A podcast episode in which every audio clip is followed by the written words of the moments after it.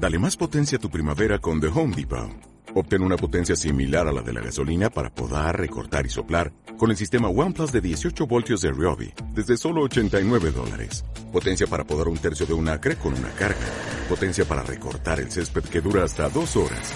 Y fuerza de soplado de 110 millas por hora. Todo con una batería intercambiable. Llévate el sistema inalámbrico OnePlus de 18 voltios de Ryobi. Solo en The Home Depot. Haces más. Logras más. Luces, cámara, acción. Esto es Cinética. Comenzamos.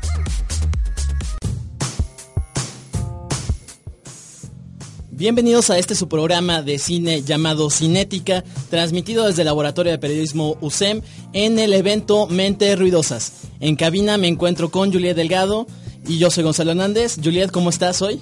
Contenta, contenta de tener un diferente formato, 30 minutos para hablar de cine a todos aquellos que nos gusta y que somos amantes del cine. Vamos a tener 30 minutos y hoy es un programa muy especial porque vamos a hablar precisamente de todas las formas de consumir cine. ¿Por qué nos gusta ir al cine? ¿Por qué lo vemos? ¿Por qué la gente va a las salas del cine o bien descarga una película, Gonzalo? ¿Por qué el cine nos sirve tanto en la parte de entretenernos como en la parte de vender?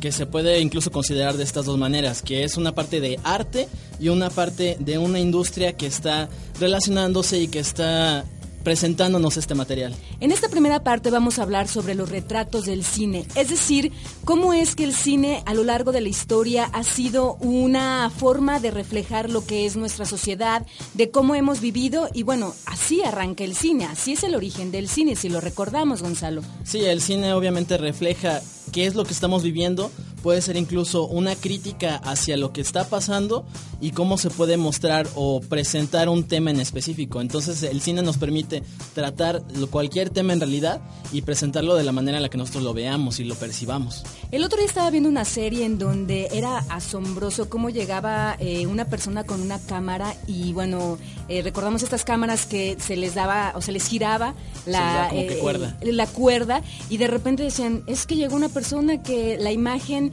ya se mueve, porque anteriormente pues tenía, estábamos acostumbrados, bueno, la sociedad anterior a lo que era la pintura, luego la fotografía, hasta llegar a la imagen en movimiento. Y es ahí donde se empieza a retratar, el origen del cine empieza pues con esta eh, película de los hermanos Lumière, donde retratan la llegada del tren y que eh, pues nos habla de cómo era esa sociedad parisina y que y de cómo y cómo pues se vestía, cómo se movía y es así como eh, se empieza a hacer un retrato de la sociedad a través del cine. Y la evolución del cine es primero presentar lo que nosotros vemos en ese momento y luego empezar a tratar con mundos fantásticos, que es en realidad como se deben desarrollar la mayoría de las historias, a partir de historias que alguien genera y que alguien está presentando. Y bueno, precisamente vamos a hablar, ¿qué te parece si vamos a una pequeña capsulita que armamos en relación a algunos datos sobre el origen del cine? Ojalá que la disfruten para aprender un poco más y regresamos en un minuto.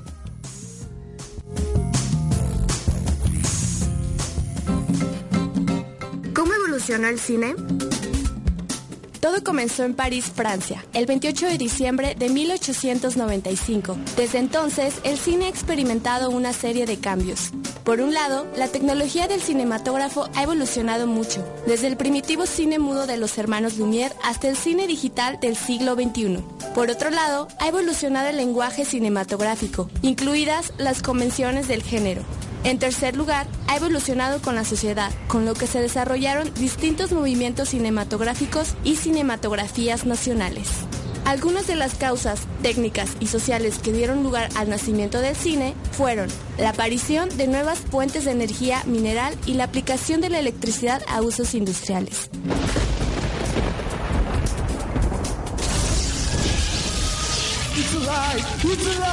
La erradicación de las epidemias y el desarrollo de la medicina, los nuevos medios de transporte, buque a vapor y ferrocarril, así como las innovaciones orientadas a la comunicación, telégrafo, cable submarino, telegrafía sin hilos. Trajeron consigo una amplia y rápida difusión de la información, lo que condujo a una globalización efectiva.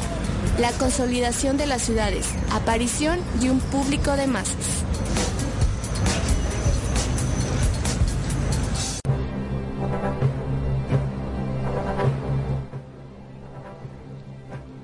Y bueno, pues esperamos que haya quedado muy claro cómo ha sido la evolución del cine, cómo comenzó y cómo es que la tecnología a la par de, la máquina que registra precisamente una película ha ido evolucionando.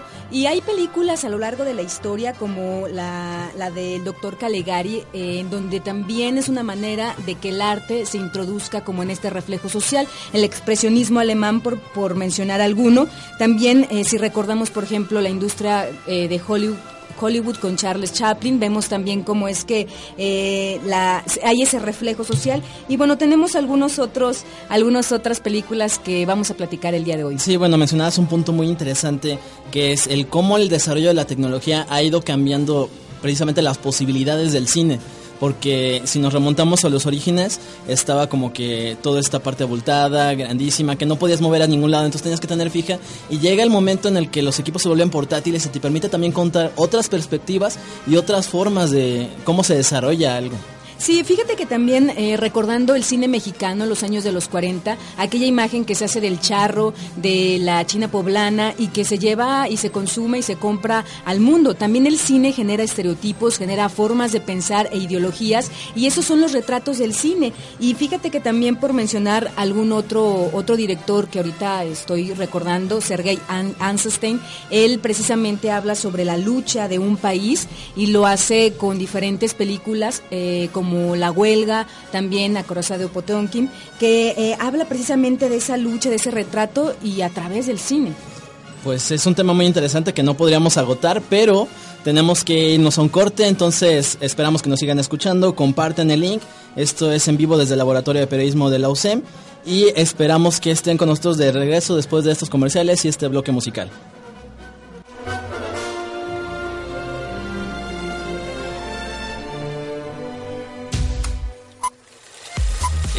Escuchando Cinética. Estás escuchando Mentes Ruidosas.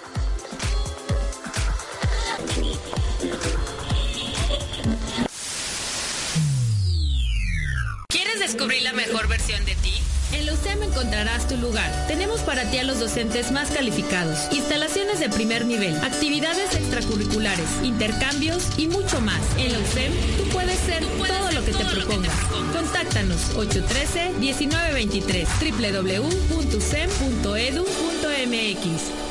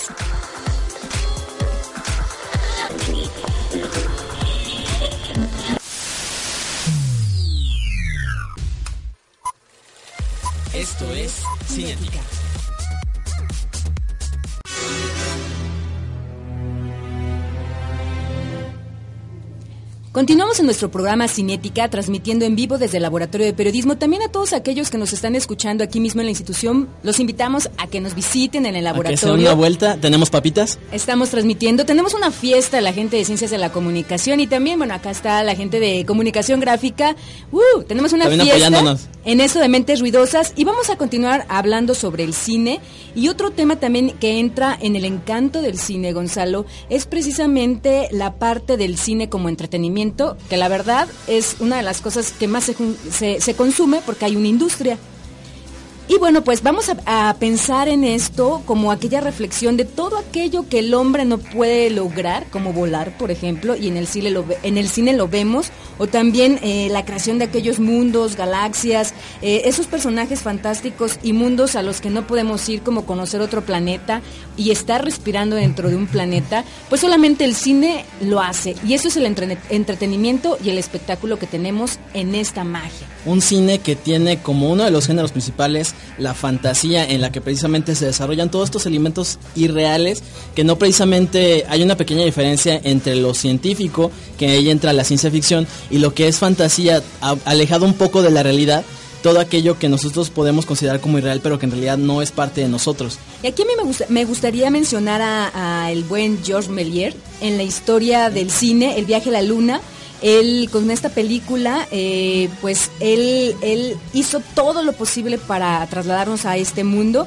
y él es el padre de los efectos visuales, que se empezó con un cine pues básico de efectos especiales como muy sencillos. pero que tienen como que derivados de la fotografía, ¿no? Directamente.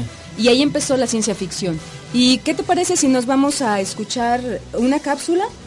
Una cápsula que es sobre las películas más taquilleras que también es parte de lo que a nosotros nos interesa, ya parte de lo fue lo de ficción, pero también qué tanto se vende la industria del cine. Entonces, vamos a explicarnos un poquito de esta cápsula, más o menos eso. Vamos a recordar algunas.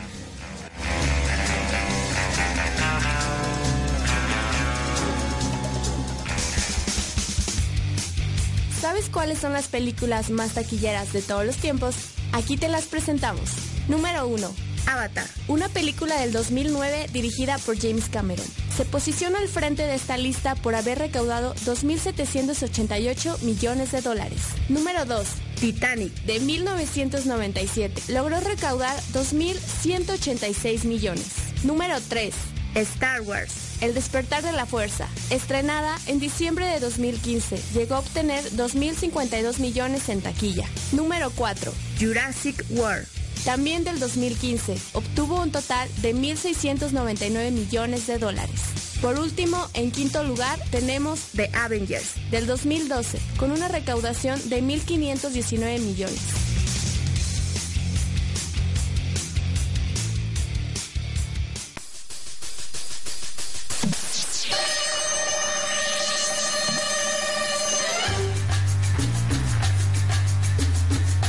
Como hay películas muy malas, también hay películas muy buenas y que en cierta forma creo que debemos también consumir. Para que una industria exista tiene que haber espectadores y si no hay espectadores, pues no se consume el cine. Otro también de los elementos que podremos como platicar al respecto de qué pasa en las salas del cine es porque la gente no paga un boleto para ir pues para ir a ver una película. Que de hecho aquí en México son de los boletos más baratos en comparación a otros países. Había visto un informe que hace algún periódico financiero a nivel internacional y aquí sale a la mitad de precio de algunos otros países y de todos modos la gente no va a consumir al cine. Sí, también un trabajo importante es la crítica de cine. ¿Qué, qué, hace la crítica del cine? Que es un poco lo que tratamos de hacer con el podcast de cine aquí en el Laboratorio de Periodismo y con Cinética. Bueno, según nosotros. Estamos metiendo un poco en ese. Pues tratar de recomendarle, de hablarle de otras maneras de ver el cine, de consumir el cine y precisamente eh, eh, estuvimos eh, eh, en la Ciudad de México el año pasado estuvimos platicando con, un crítico de cine importante en México. Él, por ejemplo, escribe para la revista Rolling Stone, eh, también trabaja para Foro TV y bueno, es un crítico importante en el campo de la cinematografía. Él es Silverio López y me gustaría que nos fuéramos a escuchar un poquito que habla sobre la crítica. Un fragmento de su entrevista. Entonces mandamos a la entrevista y en un momento regresamos para más.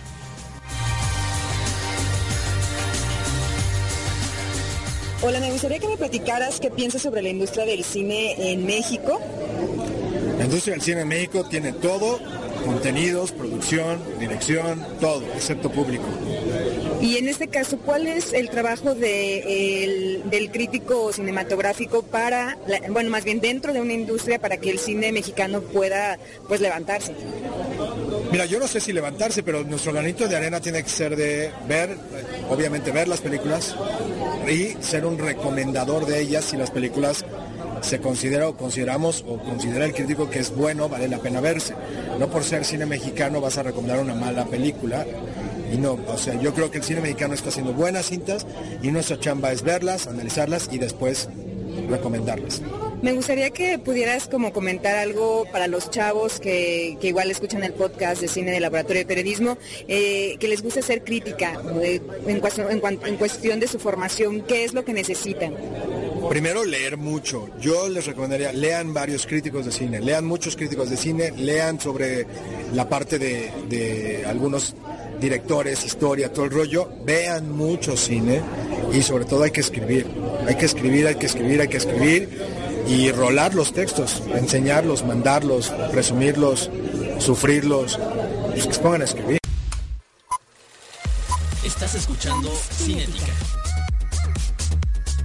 Estás escuchando Mentes Ruidosas.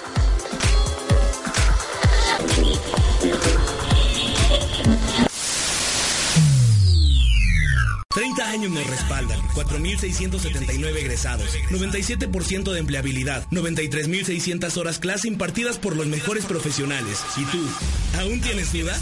La Universidad del Centro de México hace valer tu inversión académica. No te vayas por lo fácil. Recuerda que lo barato puede salir caro. No lo dudes más. Te esperamos. 813-1923. www.ucem.edu.mx.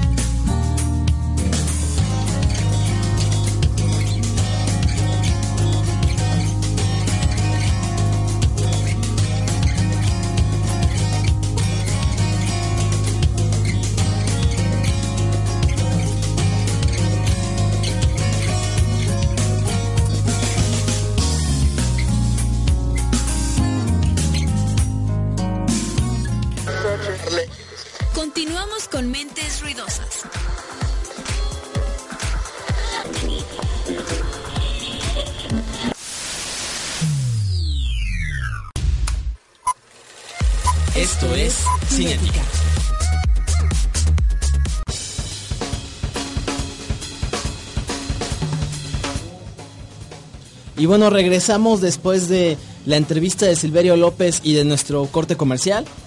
Bueno, antes de seguirle con el tema, me gustaría decir que recalcar más bien que esta es nuestra primera transmisión en vivo desde el laboratorio de periodismo a través de internet, entonces todavía somos como unos primerizos en este aspecto, por si de repente no nos escuchan, es que todavía estamos adecuándonos un poquito. Aunque Sí, hubo preparación y demás, paciencia, pero ténganos claro, paciencia. Siempre sucede por internet y además de que bueno, es la verdad una maravilla el internet, pero bueno, estamos en este camino. Además también me gustaría comentarles que el laboratorio de periodismo está lleno de alumnos, hay un muy muy buen ambiente, así es que estamos muy contentos que los chicos de Ciencias de la Comunicación estén aquí presentes en esta transmisión de Y bueno, ahora sí siguiendo, un- otro tema importante, la belleza del cine.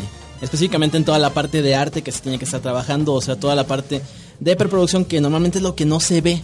O sea, tú, tú ves la película, pero en realidad no ves todo el trabajo que se hizo detrás de la fotografía que, hubo- que se tuvo que hacer, de la elaboración de la música, eh, la historia que eh, la estás viendo como producto final ahí, el sonido también, la maquillaje, iluminación, todo. O sea, todo es parte que engloba el cine.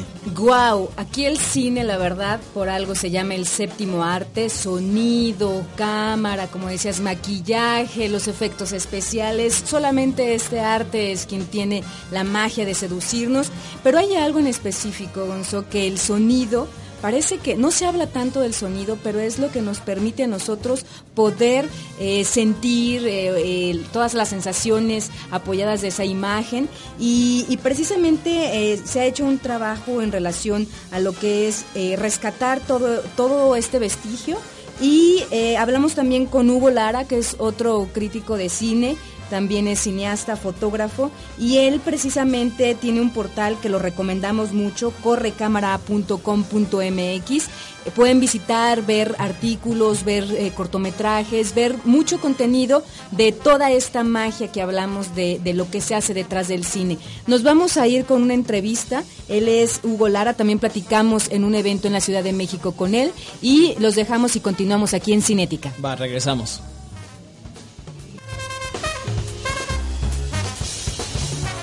Hugo, ¿me podrías platicar eh, en relación a, lo que es tu portal, la distribución y sobre todo los contenidos que podemos encontrar dentro de este espacio? Sí, cómo no, qué gusto, ¿no?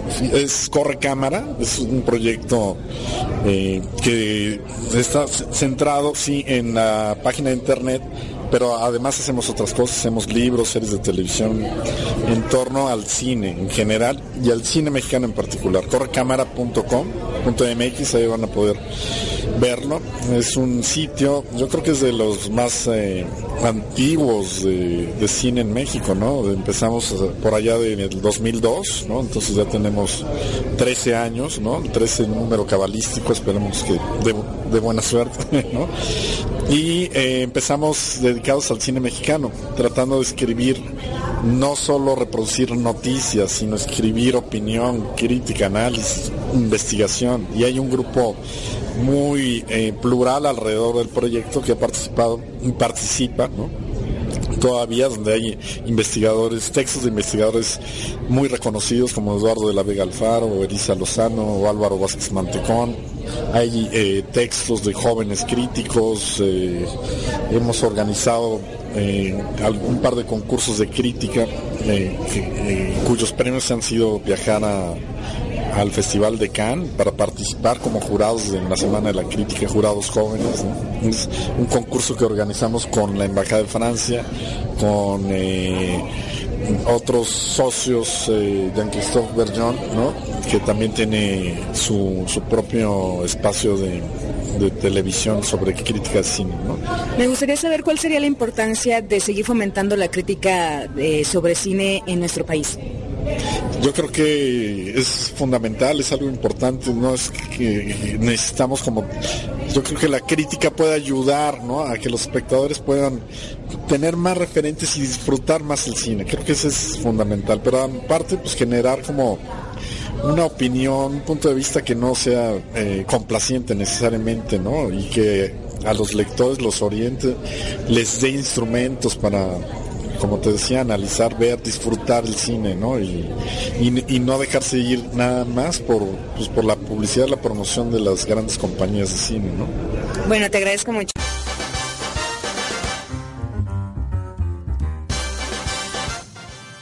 Y bueno, ya en esta cápsula y un poquito en la parte del tema que mencionábamos antes, ya hablamos un poquito de toda la parte de producción que implica hacer una película e implica hacer algo para la industria del cine, pero también hay que hacer obviamente la parte de, de hacerlo notar la cuestión de la música. Sin la música no se transmite en realidad las emociones que se quieren. Sin la música se siente un producto vacío o al menos este incompleto. Y entonces la música te permite esto, como que poder tener el complemento, transmitir un sentimiento, transmitir una emoción, que obviamente es también el poder que tiene la, la música. Sí, claro. Y fíjate que lamentablemente siempre se le da más importancia a que wow, qué bella fotografía o qué, qué, qué tomas, qué cuadros.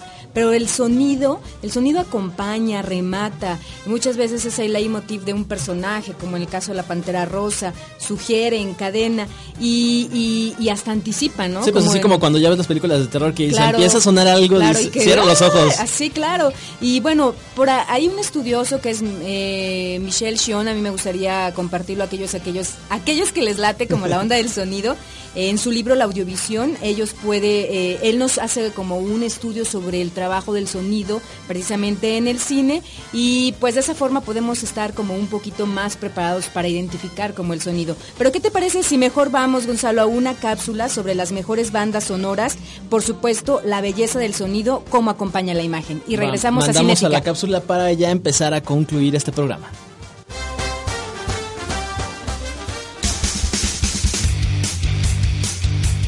La música en el cine. El cine no solo se ve, tiene la magia de poder atrapar al espectador a través de notas musicales. La música en el cine es otro motivo por el que el séptimo arte sea bello, intenso, caótico. Hay una fuerza sonora que siempre abraza cada plano que nos cautiva o carcome. Les presentamos las 10 bandas sonoras seleccionadas para hoy que muy seguramente todos alguna vez hemos escuchado.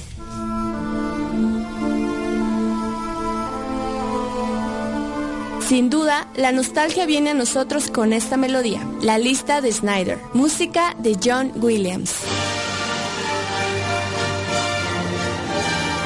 Una película galardonada con el Oscar en 1939, Lo que el viento se llevó, música de Max Steiner.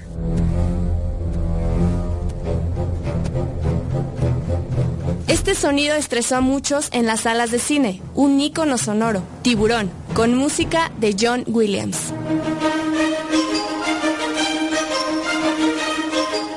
No solo funcionó en cine sus armonías, pieza utilizada para comerciales televisivos, Los Siete Magníficos, música de Elmer Weinstein.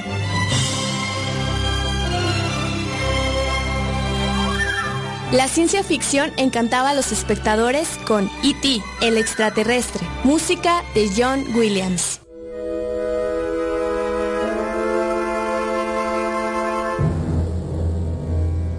Una cinta clásica y que dio pauta a generar otro tipo de lenguaje en el cine, Ciudadano Kane, música de Bernard Herrmann.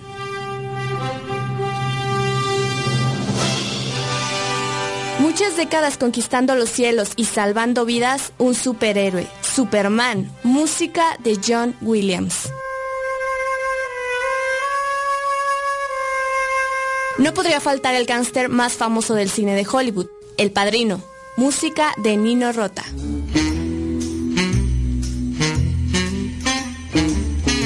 Un personaje que si bien no lo recordamos por su gran astucia, pero sí por ser una pantera, la Pantera Rosa, música de Henry Mancini.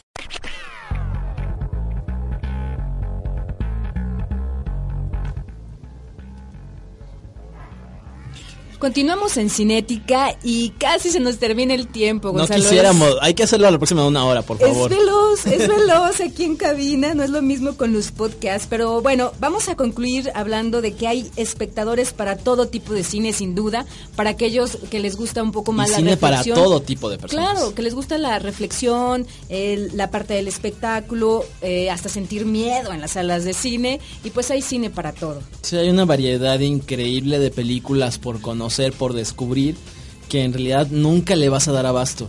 Pero es como que buscar a autores, o más bien directores en específico, y géneros en específico sobre los que te quieras clavar, ¿no? Claro, el cine es como un libro, te hace viajar y conocer otras ideologías sin duda. Y me gusta mucho una frase que de hecho la pongo en mis mails, que dice que el cine no es un arte que filma vida, el cine está entre el arte y la vida. ¿Y de dónde es? Es de Jean-Luc Godard, un, Ah. un director. A- ahora entiendo por qué llegan los correos así. Muy bien. Pues bueno, esto ya estamos por terminar. Nos vamos a ir a nuestras A las recomendaciones cinco recomendaciones que normalmente hacemos que en no top. puede faltar. Vamos a...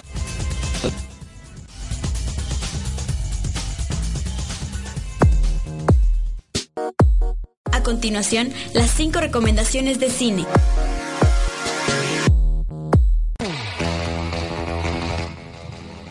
Y nuestra primera recomendación es Ocho y medio del director Fellini.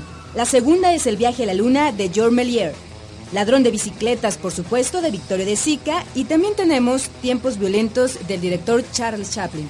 Y la última, muy recomendable, de Sergei Eisenstein, Que viva México. Pues bueno, hasta yo las voy a tener que buscar porque algunas no las he visto. No soy soy sincero, perder, no, no me las las puedo perder. nadie se las puede perder. Pero bueno, por nuestra parte sería todo, nos tenemos que ir despidiendo porque sigue la programación de Mentes Ruidosas. Esto fue Cinética, es desde el Laboratorio de Periodismo UCEM, eh, transmitiendo en vivo y los esperamos que sigan al pendiente. A mí me gustaría agradecer a José Carlos que está en operación. Eh, la verdad es acá Un el aplauso para José la- Carlos. José Carlos, ¡uh! también está Daniel por acá del Laboratorio de Periodismo Y Diego sociales, también Diego. en redes sociales. Es todo un trabajo en equipo lo que se hace desde este espacio. Y por supuesto, quédense con De qué murió el gato. Siguen las chicas y los chicos de octavo semestre de la carrera en Ciencias de la Comunicación. No se lo pueden perder. Nos vemos hasta la próxima. Hasta luego.